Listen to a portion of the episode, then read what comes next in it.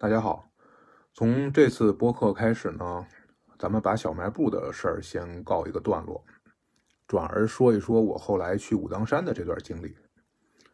呃，咱们上次说到了，就是我小卖部开到了二零一九年的十一，十一的时候还狠狠的赚了两天钱。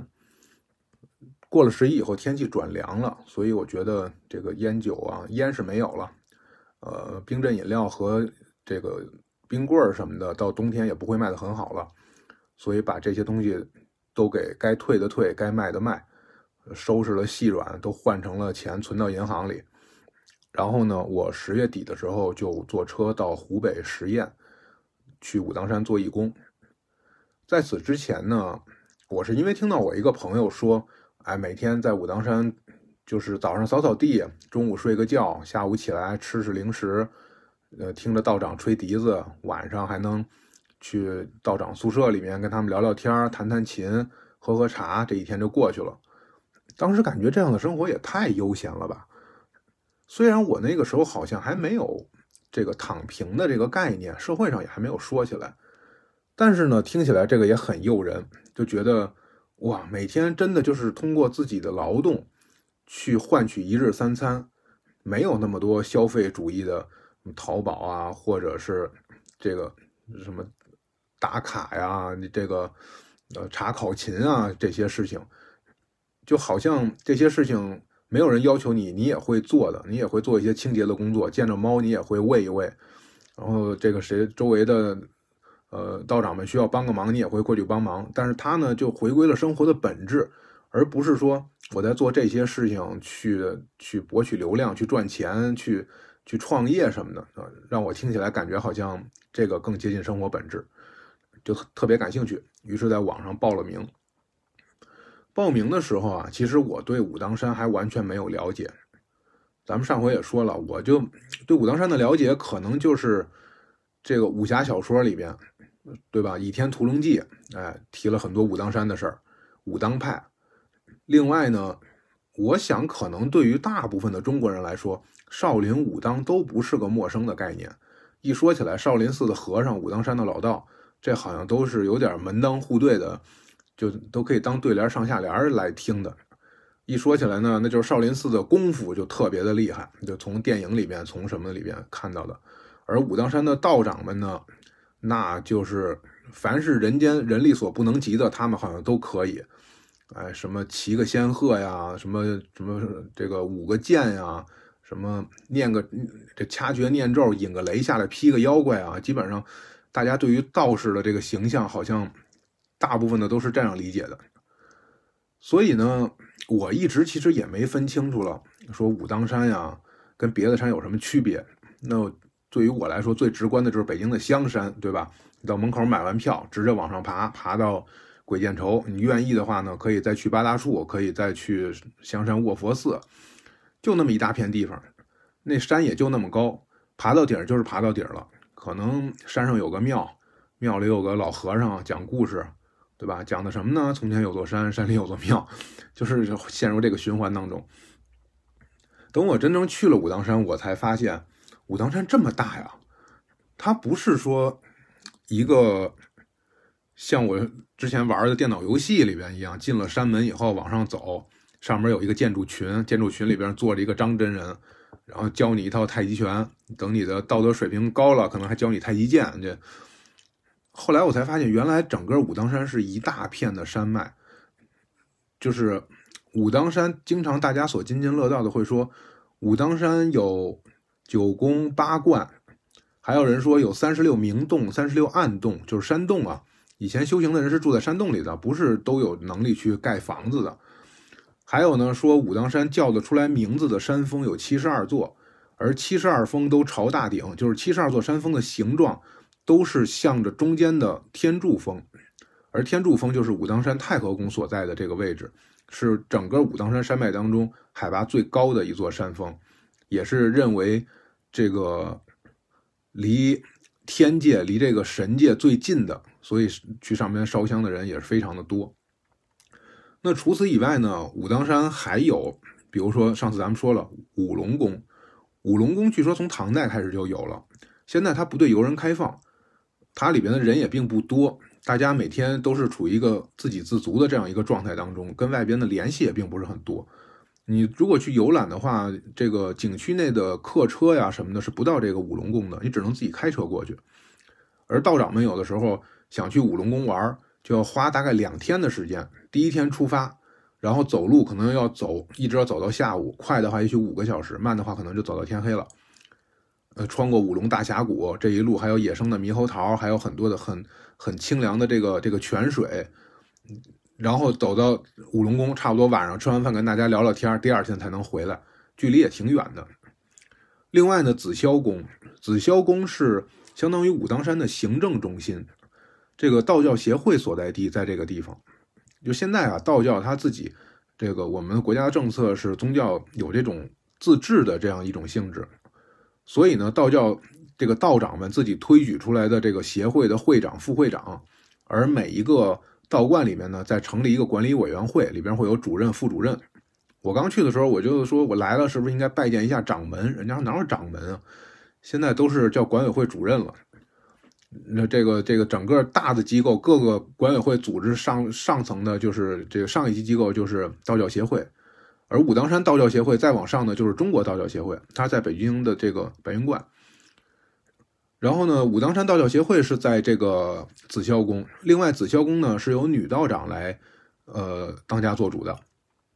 咱们这点多说一句啊，就是到了宗教场所，你要不知道怎么称呼人家，你问一句，别凭着自己那刻板印象，见着女的就叫道姑，见着男的就叫老道，就叫道士，其实是很不礼貌的这个叫法，就好像你。你到了庙里面，你到了佛教寺庙里面，见着女的就叫尼姑，这这也是一个很蔑称的这种，对吧？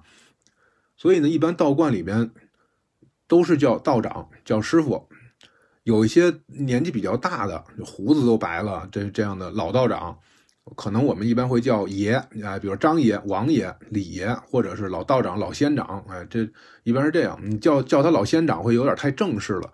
日常生活中当当中一般就是哎赵爷王爷，大家也都知道说的是谁，因为年纪大的人也并不不是特别多嘛。就是不要就是到了道观里面，呃，当然道观里面也会墙上会写着，你不要问道士年龄，不要问这个出家人从哪来的，俗家姓名叫什么，这些都很忌讳。每个宗教都会有自己的这个忌讳的东西，咱们慢慢的再说，一次性说太多，我怕回头他又过不了审。就因为涉及宗教了，不知道会不会敏感。然后咱们继续说回这个紫霄宫，我报名的对接我的人就在紫霄宫里面。紫霄宫相当于是整个武当山的行政中心，所以呢，比如说人员的调动啊、物资的分配啊等等，都是由他来发起。那么义工呢，一般都是到紫霄宫。如果其他公馆说有特别的需要，可能紫霄宫会给他们派人。当然，如果紫霄宫人太多了，也会把人可能会派出去。我后来就是被紫霄宫派出去了。我也我我我到现在我也不知道为什么，就真的是缘分。我跟紫霄宫好像就非常没有缘分。到最后，我都第二次去，都已经走到他门口，跟着一个道长师兄走到他门口，最后都没有缘分进去，只能在隔壁院子旁边住了一晚上，最后又返回金顶了。因为最近正好有一个朋友也去紫霄宫做义工。也是说这个流程弄得有点不开心，想拉着箱子去了，结果发现人家说义工招满了，嗯，没有地方住了，最后那没办法，只能就走了，大老远过去，其实也挺可惜的。我觉得这也真的就是缘分。我在金顶上边的时候，有的人信誓旦旦要来出家，第二天就跑了；有的人信誓旦旦要来这个做做义工，也确实挺努力的，结果。真的就在金顶上吃了三天的饭，第四天家里突然间出事了，把他叫回去了。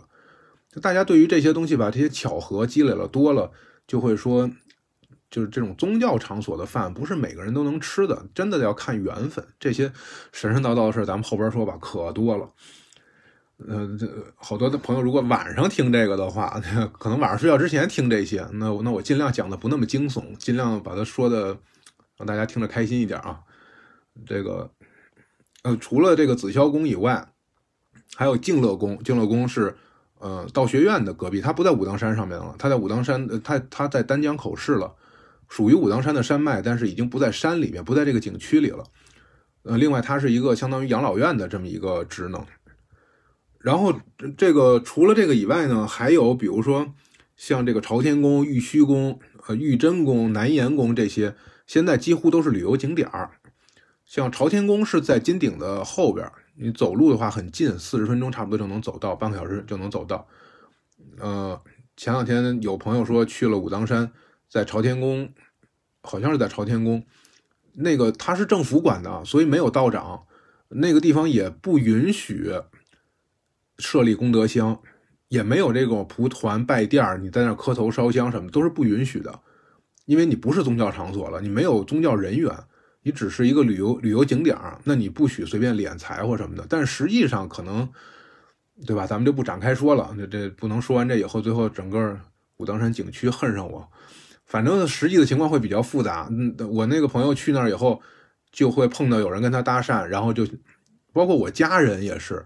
哎，对，这我可以理直气壮的说，这这这个不是不是道听途说的，这个是我家人亲身经历的。作为一个这个受害者家属，我觉得可以说一说。就是到了太子坡，还是到了什么地方？那些地方它是不允许有宗教活动的。但是呢，会莫名其妙的就会碰上一些穿着打扮很像道长的人，也留着长头发，穿着道袍，然后说你这个啊，看你这个面色不错，这个什么天庭饱满，地阁方圆，哎，然后但是呢，最近有个血光之灾。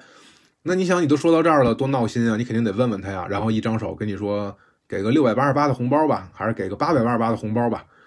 我这给你化解一下，但这种人绝对不是在籍的道长。武当山对于道长们的管理非常的严格，绝对不会有这种住在庙里边的出家人跑到外边去给你算命讹你钱的事情。但是呢，很多人在那儿确实是遇到了，这些人是哪儿来的我也不知道。大家去的时候反正就小心一点，对吧？就像朝天宫啊、玉虚宫啊、玉真宫啊这些，还有南岩宫啊，它有些在山脚下已经变成了武馆，就是也是武当弟子。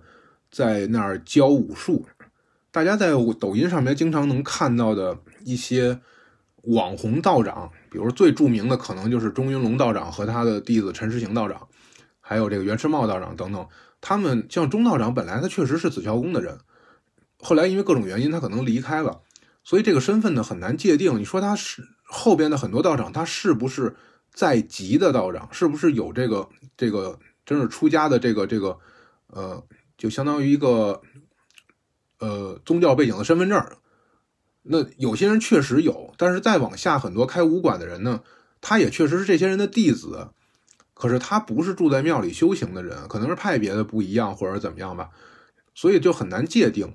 那对于这些道长，我觉得他确实在做一些弘扬武当文化或者道教文化的事情，我们都非常尊重他，而且也也也。他经常他们来山里边去拍一些视频啊什么的，呃，直播呀也都会很积极配合，因为毕竟做的是好事。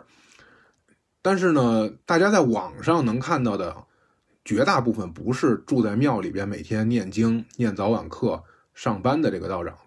这些在庙里边的道长有点类似于一个宗教背景的事业单位，就是你每天得去念经、得打卡、得签到，到月底查考勤，年底写总结。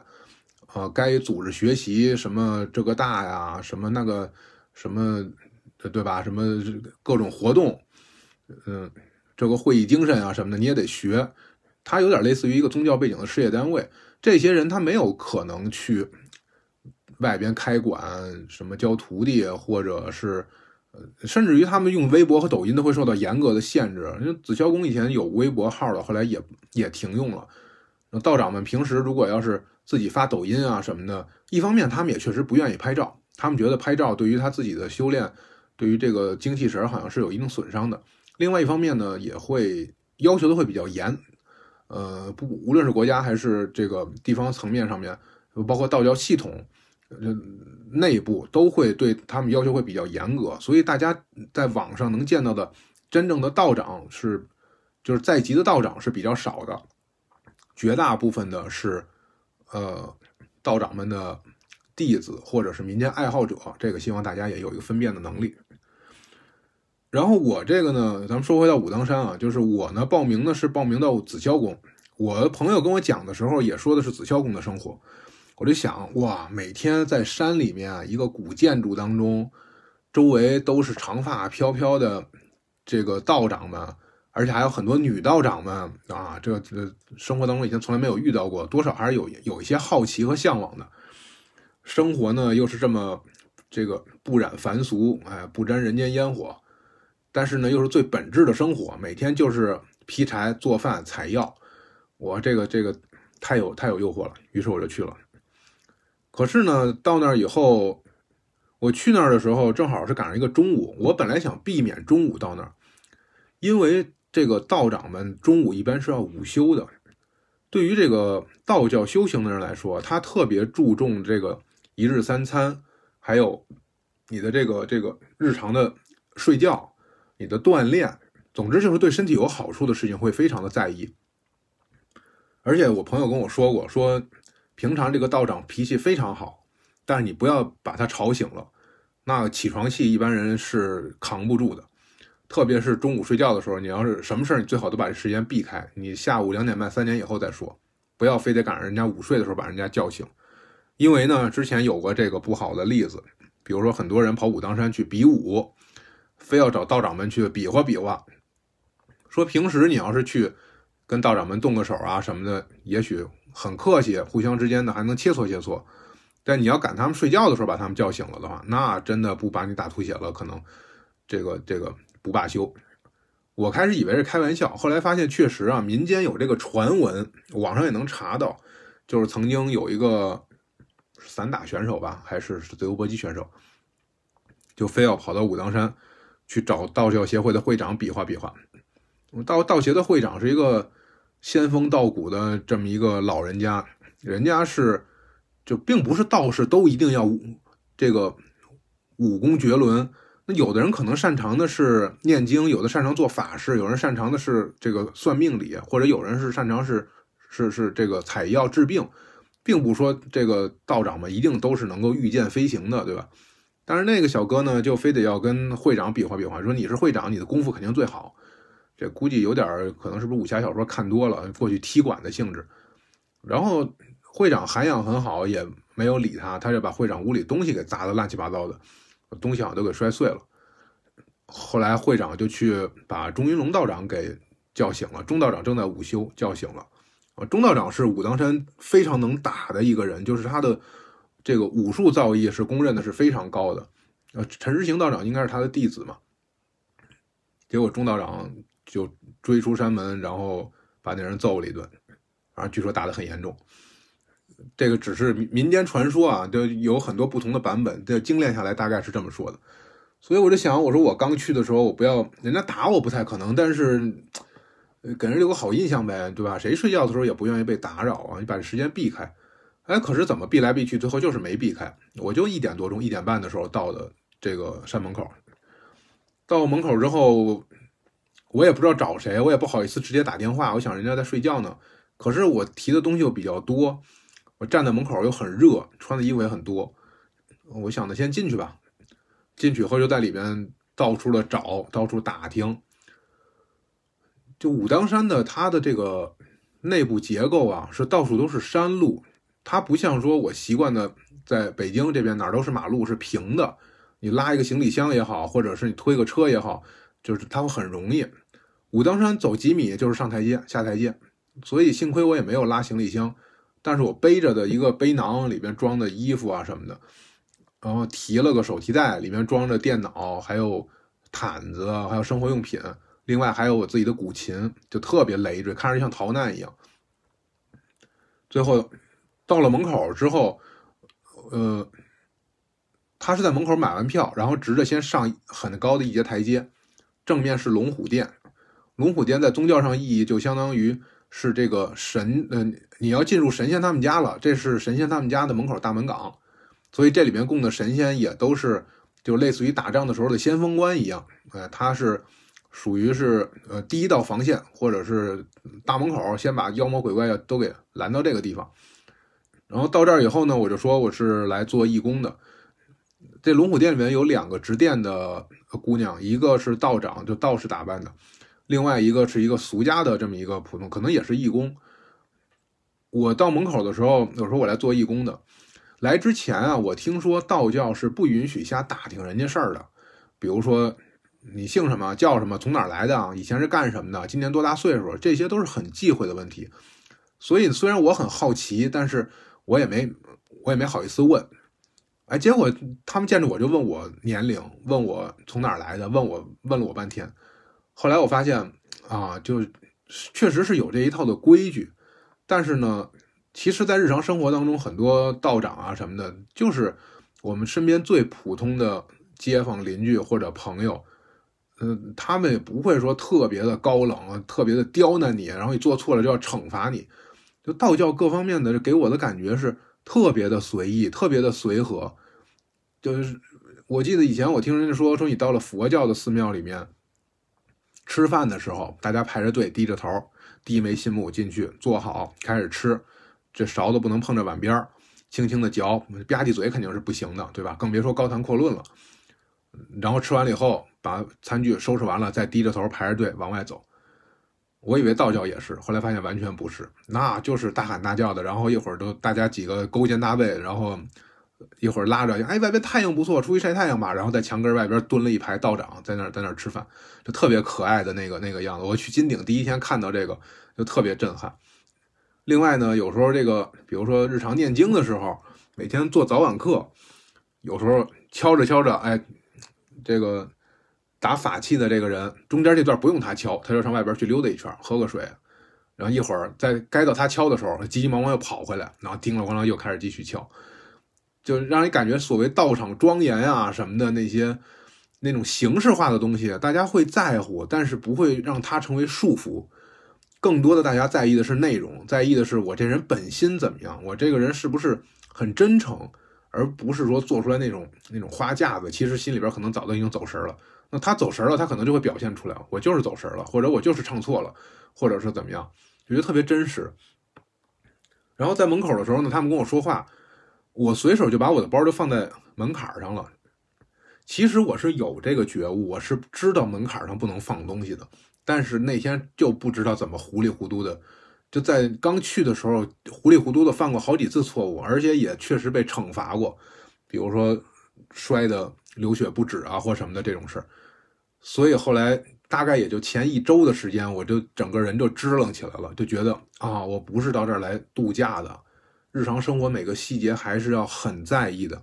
就像我刚去的时候，随手把东西就放在人家门槛上了，嗯，然后马上就这这这两个姑娘跟我本来还在说话，还挺什么的，然后马上看到了脸色就变了，说你东西不要放在放在门槛上，然后赶紧拿下来了。说为什么不要放在门槛上呢？其实按我的专业来说，人类学上面对这个有大量的解释，所以我真的不应该犯这种低级错误。因为门槛啊，往往会被认为是一个过渡状态，它是门里和门外的过渡状态，所以在这个过渡的状态当中呢，它是一种不稳定、不确定的。那你如果要一只脚、两只脚都在门里，你是这院子里的人；两只脚都在门外，你是外人。但你一只脚在门里，一只脚在门外。你要就就停在这儿了，那大家就很难界定你你是敌是我，对吧？它的这种象征含义啊，不是说真的说是有小偷进来或什么的那种具体事情，它的象征含义就是你处于两个群体的边界，我应该怎么界定你？这时候你要一屁股坐在门槛上了，那这个就更麻烦了。所以他会说这个门槛是很神圣的，所以不能用屁股坐，不能用脚踩，不能放东西。在武当山里面呢，他会说这个呃整个的这个。道场相当于神仙的家一样，里边会有各种的护法神。那么，这个宗教的建筑、庙宇等等，实际上都相当于是这些神仙的肢体。而这个门槛就有点相当于神仙的肩膀一样，你直接上来一屁股坐人家肩膀上了，这就太不恭敬了。他会有这种解释，但是总体来说，在很多很多地方，这门槛都是一个禁忌，都是它属于我们人类学上说的这个通过礼仪当中。预现的这个阶段就是比较混乱的阶段，它哪个也不是 A 也不是 B，是一个过渡状态，就好像在婚礼上面，这个新娘子，你说她是已婚还是未婚，对吧？她她进婚礼以前她是未婚，而一会儿她入了洞房，她就第二天起来，她属于已婚，可能比如说发型也要改，服饰也要改，但是在婚礼当天，这个时候你说她属于未婚还是已婚？他是在完成一种身份的转变，借助这个仪式完成身份身份转变，所以这个仪式本身就有神圣性。你如果去破坏这种神圣性的话，那就有很多的解释，包括惩罚。所以当时我也是觉得，哎呀，我怎么会犯这种错误？真的可能是累晕了。然后呢，拎着这些东西就往里边走，一进门啊，太绝望了，因为又是特别高的一这个台阶。之前我朋友建议我说，你别拉箱子，因为里边全是台阶，不好走。所以我背的包，但是呢，我背了包背了太多的东西了，所以非常重。我吭哧吭哧走上去，走半截发现还还走错路了，回来然后又问一个道长，然后那个道长我说义工宿舍在哪儿？正好。这个道长可能那天下山了，所以我我坐公交，呃，我坐景区里边的车上山的时候，这道长坐我旁边，但是因为我也不知道他是谁，是哪儿的，我也没跟他打招呼。后来一一进这个紫霄宫，就发现，哎，他是紫霄宫的道长，而且更巧的是，这个道长正好是以前我朋友跟我提过，他下午在那儿坐着喝酸奶，听旁边道长吹笛子，就跟我提过这么一个人，结果就是这个道长，就特别巧，就啊，这也算是命中遇到贵人了，给我指了个路。到了义工的这个宿舍这个小院子里面，就很很破旧的这么一个一个小院子，左边是一排平房，右边呢一片你也不知道是菜地啊还是荒地啊还是什么的，拉了两根线，然后可以晒晒被子，可以晒衣服。我正站在门口发愣呢，右手边有一个小房子，里边出来了一个，就我甚至都不知道他的性别，更不知道年龄的一个，有点像小朋友的那么一个穿着道道袍的这么一个人，我到现在也不知道他是。里面出家的道长啊，还是工作人员啊，还是当时的义工，反正就瞪着圆眼睛冲着我笑，就特别友好。我说我是新来的义工，他看我大包小包的，还提着古琴什么的。然后我说我是新来的义工，我在这儿等那个义工负责负责义工的那个师兄。他说哦这样，哎吃不吃香蕉？我说啊，我说这个。这不是应该问我义工姓什么叫什么从哪来为什么做义工这些问题吗？然后就不管，直接塞在我手里边一根香蕉。我说我不吃，我说不，哎，吃吧吃吧。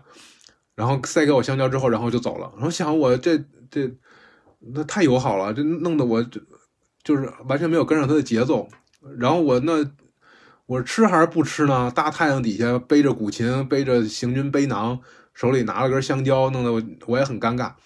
正很尴尬的时候，负责义工的这个师兄，就是庙里边的这个工作人员就来了。然后一看我，挺高个儿，满脸汗，背了个一米多长的古琴，手里提着个大包，然后另外一个手拿着根香蕉，站在那儿发愣。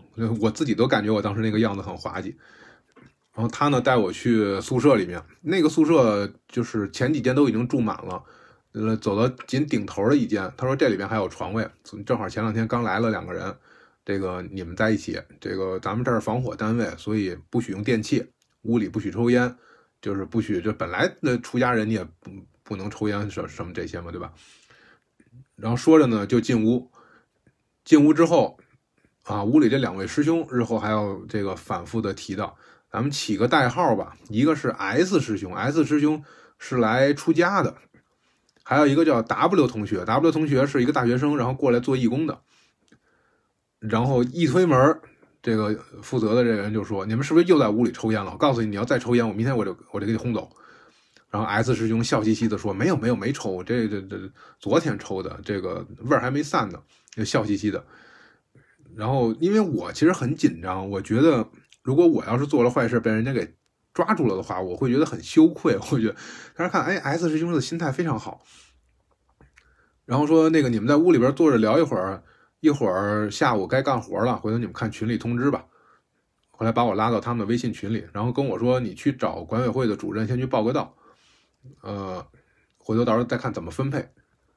我把东西都放下，然后我就去这个管委会的主任，当时是王主任，一个女道长。嗯，感觉可能年龄比我大不了几岁吧，看起来有一个特别沉稳的一个一个人。然后我去这个找他报道，呃，看身份证啊、什么登记啊这些。我报道的，我之前报名的时候，人家说你有什么特长，你写上，这样的话你来了以后，也许你就不用每天什么搬东西、扫地、干这些粗活了。比如说，有的音乐老师想过来做义工，那他来这儿就可以教大家这个乐理或者弹琴。有很多人愿意学古琴和笛子这些嘛，那你就不用去做那些粗活了。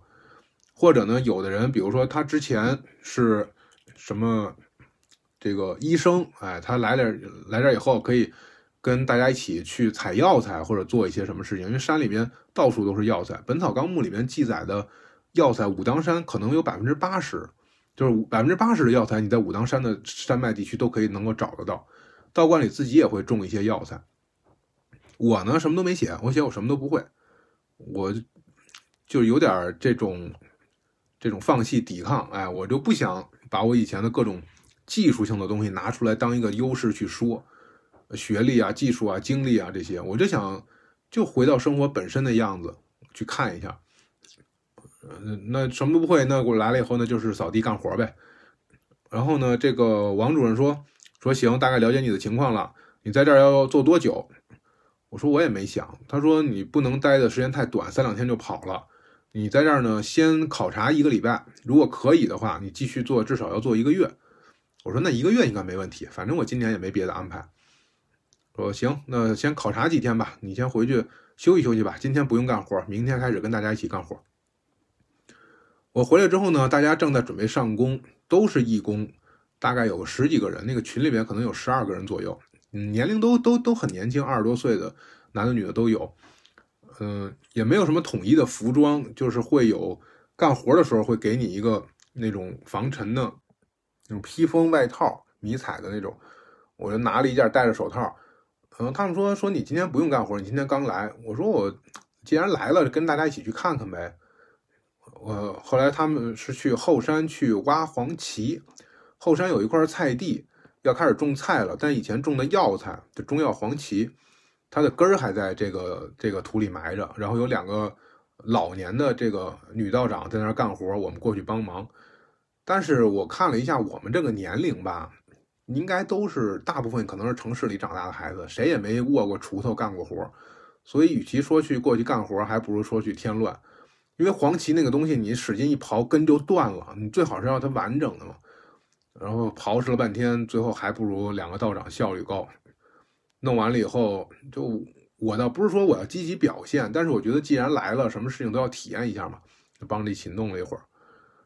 呃，弄完以后，大家一起去坐在旁边喝饮料，把工具还回去。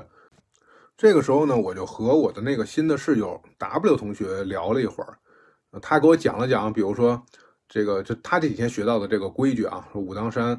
呃，上下台阶的时候要慢慢走，不要上蹿下蹦的，这样是很不礼貌。不要踩门槛。我说这我知道，我刚才已经挨过骂了。然后这至于上蹿下蹦这件事情，我觉得更多的是出于安全考虑，因为山还就是台阶还挺多的。你要是而且很多台阶上会有青苔会什么的，你过于欢脱的话，很容易从山上直接滚下去。我觉得他这这后来我就想很多的这种宗教禁忌啊，其实它背后是有它自己的这个实用性在支撑的，不是说。纯粹的给你立一个规矩，跟你说，假如说有人要告诉你说，你早上七点钟的时候，这个必须要去厕所，这是我们这个教派的规定，你不去厕所不吐故纳新，你就不是一个健康的人了。哎，这你听着就很玄乎，特像邪教，对吧？可是如果你要是说，哎，从这个经络角度上来说，你这个时候你如果去这个呃上厕所排泄一下，有助于你的消化系统，有助于什么什么的，你听着好像。就是很靠谱的事了，所以呢，很多禁忌，很多说不让做的事情，它有一定的合理性，不是凭空的给你捏造出来一个，那这个让你让你就去遵守。然后一边说，我们一边就回宿舍里边休息一会儿。我呢觉得，既然来了以后，周围走走看看呗。我说到处走一走。紫霄宫吧，它作为旅游景点，它人并不是很多，虽然它场地很大，它场地要比金顶要大得多，因为它在山间，它不在山顶。而金顶太和宫呢，在山顶，山顶就那么一小块地儿，那个金殿附近那儿也就一个篮球场那么大的距离，就是这个这这个面积，所以呢，都去上边烧香，都去上边磕头，就会很容易把路堵了。但是紫霄宫呢，它相对来说在山间，所以它的路还比较宽一点，到处走一走，看一看，有很多这个穿着道袍的人，有的是道长，有的是游客，也有一些是。山下开武馆的，开什么按摩馆的、道医馆的，来这儿拍个抖音或者是这个烧个香的都有。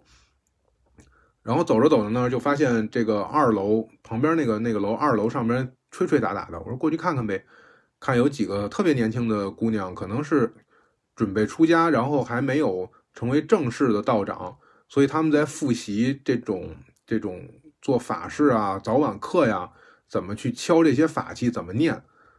他们因为我刚去也没有人认识我，然后他们说这个地方不允许参观。我说我是新来的义工，那也就没有人理我了。他们继续去念他们这些，就这一套东西是你一个人想去出家也要经过一个一个考核，这是考核中必备的一项，就是要去念几本规定的经书，然后你还要同时要会敲木鱼、敲就我们所谓叫挠脖呀，还有这个锣呀，呃，但实际上这个。呃，道观里面是叫当和磬，呃啊，不当和刹，还有磬，这这这这个几件法器，你唱到哪儿，怎么唱，应该敲什么，怎么敲，按什么节奏敲，还都是有固定的要求的，所以都得事先要练很久。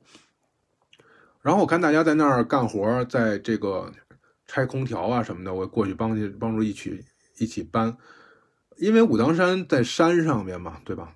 这是废话。这个就是，所以意思就是说，你搬什么东西都是要靠人肩拉背扛，很多时候没办法推车。那一个空调的外挂机，我们六个人还是八个人，我不记得了，就要把它给抬到是这个是这个大门口，那就只能就是肩拉背扛的去去抬着它，呃，下台阶，然后下去去走。然后这个等这个活干完了回来的时候，已经快要上网课了。武当山是早晨六点多钟和晚上四五点钟的时候都要分别上早课和晚课，就相当于是他们叫上课，但其实呢就是念经。早上有早上的经，晚上有晚上的经。上午的经呢，一般就是呃早上的经不能晚上念，过了中午以后最好就不要念了。晚上的经也不能早上念，因为早上一般都是很多这种什么祈福啊、美好祝愿呀、歌颂国泰民安啊这这样的这个经文。而晚上呢，更多的时候当然也会有一些祝福的，但更多的是超度。呃，过了正午阴气渐重，到晚上了要超度各种鬼魂啊，或者是这种什么，大概是这这种内容的。所以后来有一次晚上睡觉，晚上道长们说让我，呃，重点学一个什么什么经文，说那个经文特别好。结果我睡觉以前就念了几遍，然后就做噩梦。后来我问道长们，我说是不是我念错了？怎么念完了以后夜里做噩梦，而且做的都特别实实在在的。道长们说，那可能是你念对了。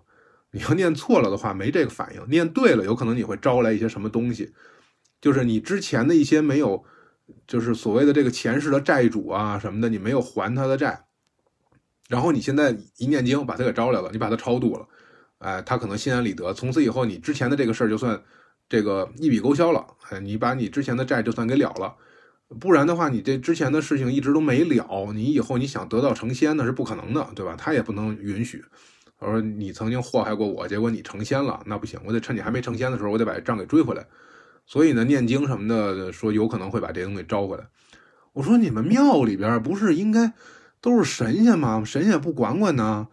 是不是？这个这怎么还能允许这个妖魔鬼怪在庙里边作妖呢？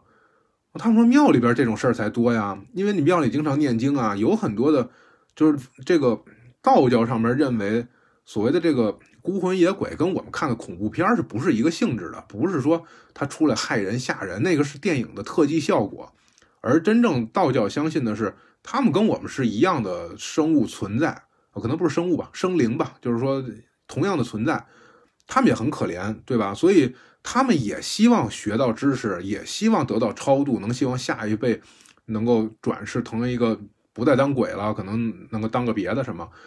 所以他们愿意来听经，愿意来感受这种香火的这个氛围，也是一心向善的。你这么一听就觉得，其实鬼也挺可爱的，对吧？所以呢，你在自己一个人晚上在屋里边念经什么的，就可能会吸引一些什么东西过来听。他不一定真的是要坑你要害你，但是因为他这个形态你。你不熟悉，你白天你见不着，你平时的时候你也不会留意，所以你可能就会觉得很不适应。但是你只要一心向善，你不用担心这个，就是神仙还是会管的。毕竟还是在这个武当山，是在真武大帝祖师爷家里面的这个事情。你既然能有缘分来到这儿，然后你这个还是嗯踏踏实实的，你就呃但行好事，莫问前程。嗯，然后呢，我说那那那好吧，那那早晚课我都尽量参加。所以呢，那天晚课呢，我就过去听。其实我完全不知道他们在念什么，因为一个是本来念经的这个唱起来了之后，你就你就听不太明白。那你听周杰伦早期的歌，你也不知道他在唱什么呀，对吧？念经的话，更何况他说的还不是日常大白话，还有很多的是历朝历代流传下来的经文，那说的话就更不是那么容易懂的了。还有很多咒语类的东西，那根本就修行的人可能都不太懂它什么意思。你只要念就行了，你也不用去管它到底什么意思，你得慢慢去体会。有一些是神仙的故事、神仙的事迹，就是我们去歌颂它；也有一些是经文、经书很有哲理的一些话；再有一些就是咒语类的东西。那还有一些就是为了，比如说，就像我们俗话说过门儿，哎，你唱完上一段该唱下一段的时候，中间要有有一段过门儿，所以是很复杂的一个体系。武当山的道教音乐也是一个。这个中国传统音乐里边的很重要的一部分，就宗教音乐里边非常重要的一部分，因为它武当山以前是明朝皇帝的家庙，所以它的所有规格都是奔着皇室的这个级别做的。咱们上次说了，金顶太和宫的建筑就是标着北京故宫建的，对吧？南修这个呃南修武南呃北建故宫，南修武当，同一个设计师，同一个时期做的。他的音乐也是这样，他用的是皇室的这种所谓雅乐，包括配器啊，还有他的一些这个旋律形式，所以这些里边东西非常复杂，你就慢慢去感受就好了。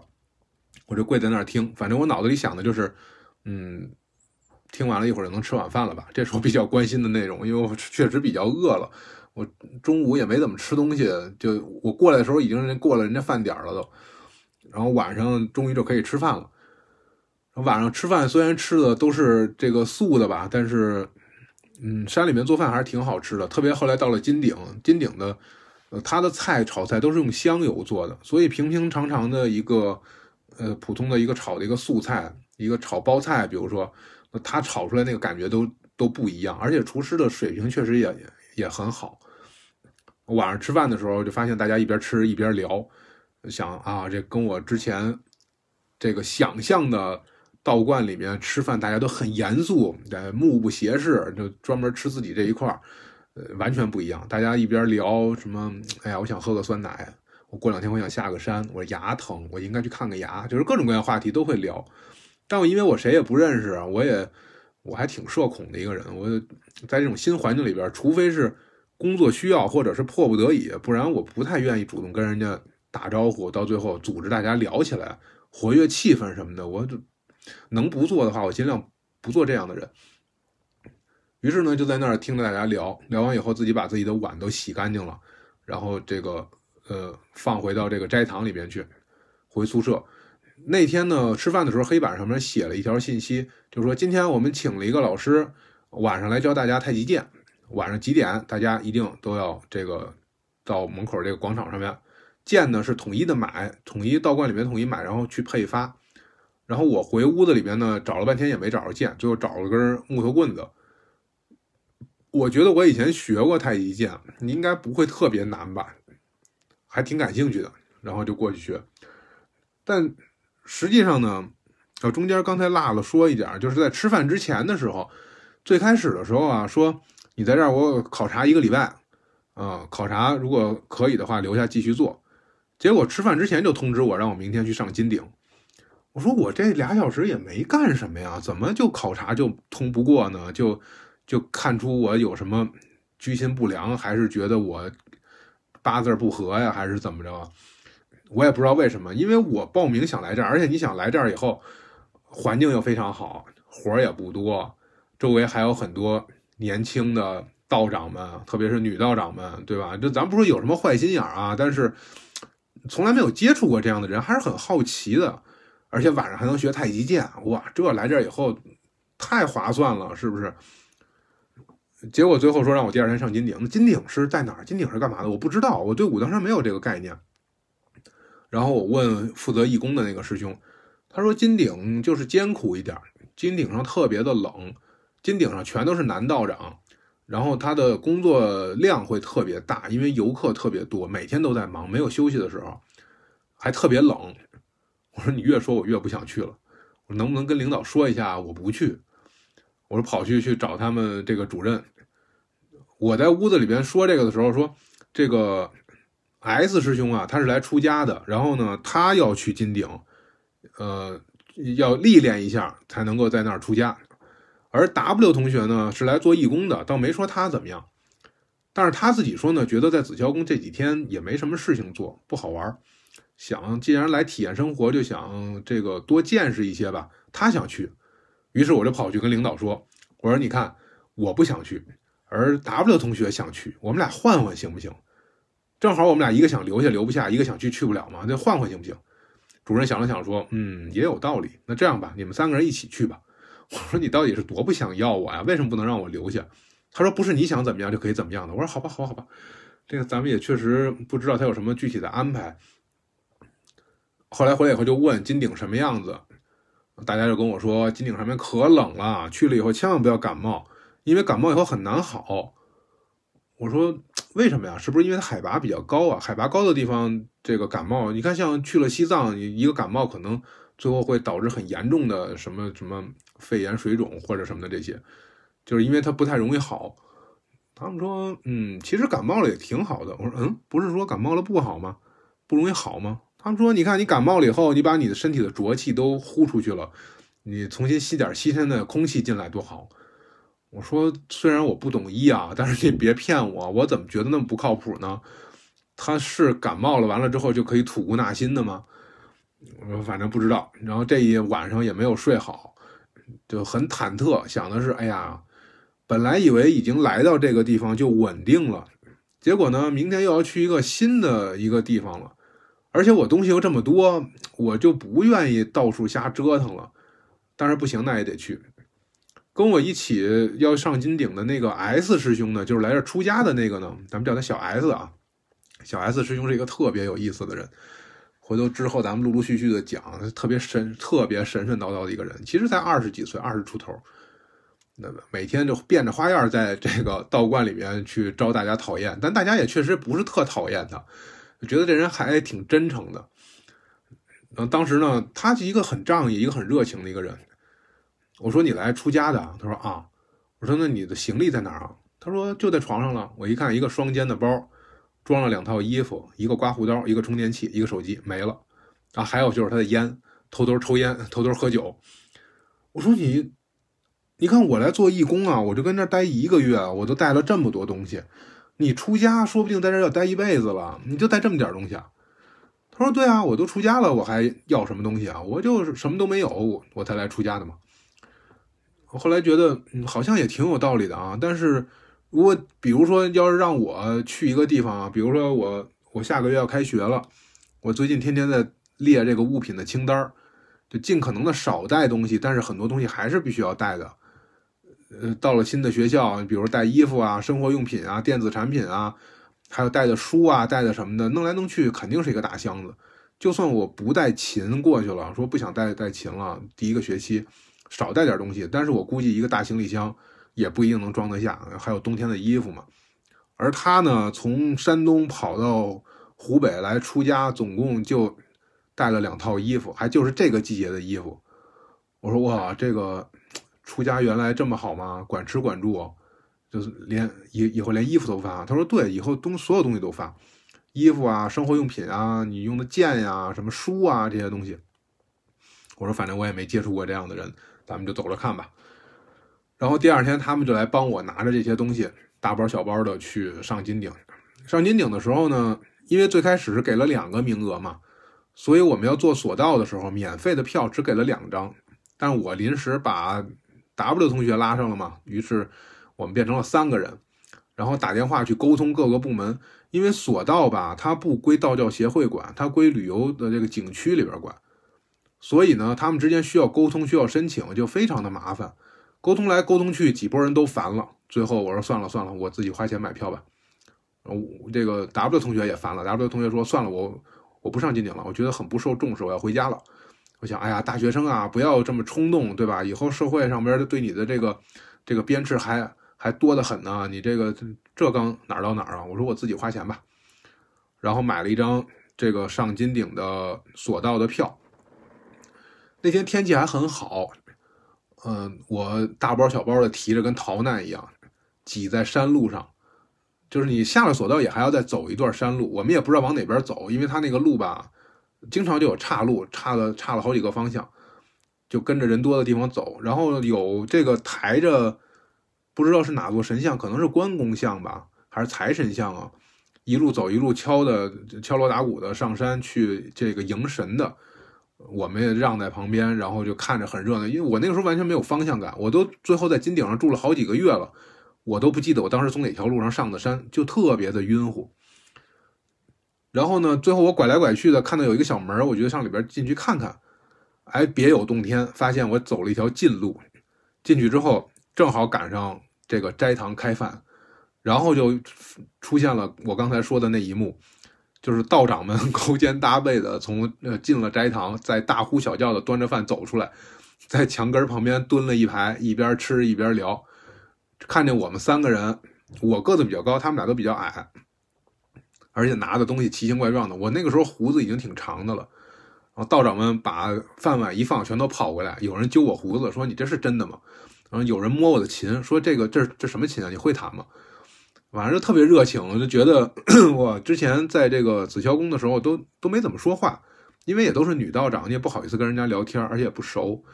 但是，一到这儿以后，就发现哇，大家这么热情啊，就就好像有点像是回自己家了那种感觉一样。虽然也谁都不认识，我也还有自己的这个防备心。然后斋堂的师傅都说：“哎，把东西都先放在门口，先吃饭，先吃饭。”我说：“放门口会不会丢？不会丢的，给你看着。”然后觉得哇，完全什么事情都不用不用担心了，就往门口一扔，进去吃饭。吃饱了之后，然后这个他这边也有管委会，也有主任、副主任，副主任就出来带我们去义工宿舍。那可能也因为义工比较少吧。所以剩的这个这个被褥啊、装备啊特别的多，然后就是整麻袋整麻袋的，给我们拆了好几好几麻袋的被子，说你们要多盖几床被子，冬天可冷了，赶紧把被子晒一晒，然后打扫卫生啊什么的，就觉得哇，突然间一下子好像就跟昨天那个体验就完全不一样了，就昨天还是一个特别冷清的这种特别平淡的一个生活，今天一下变得特别热闹，然后就就就。觉得还挺不一样的。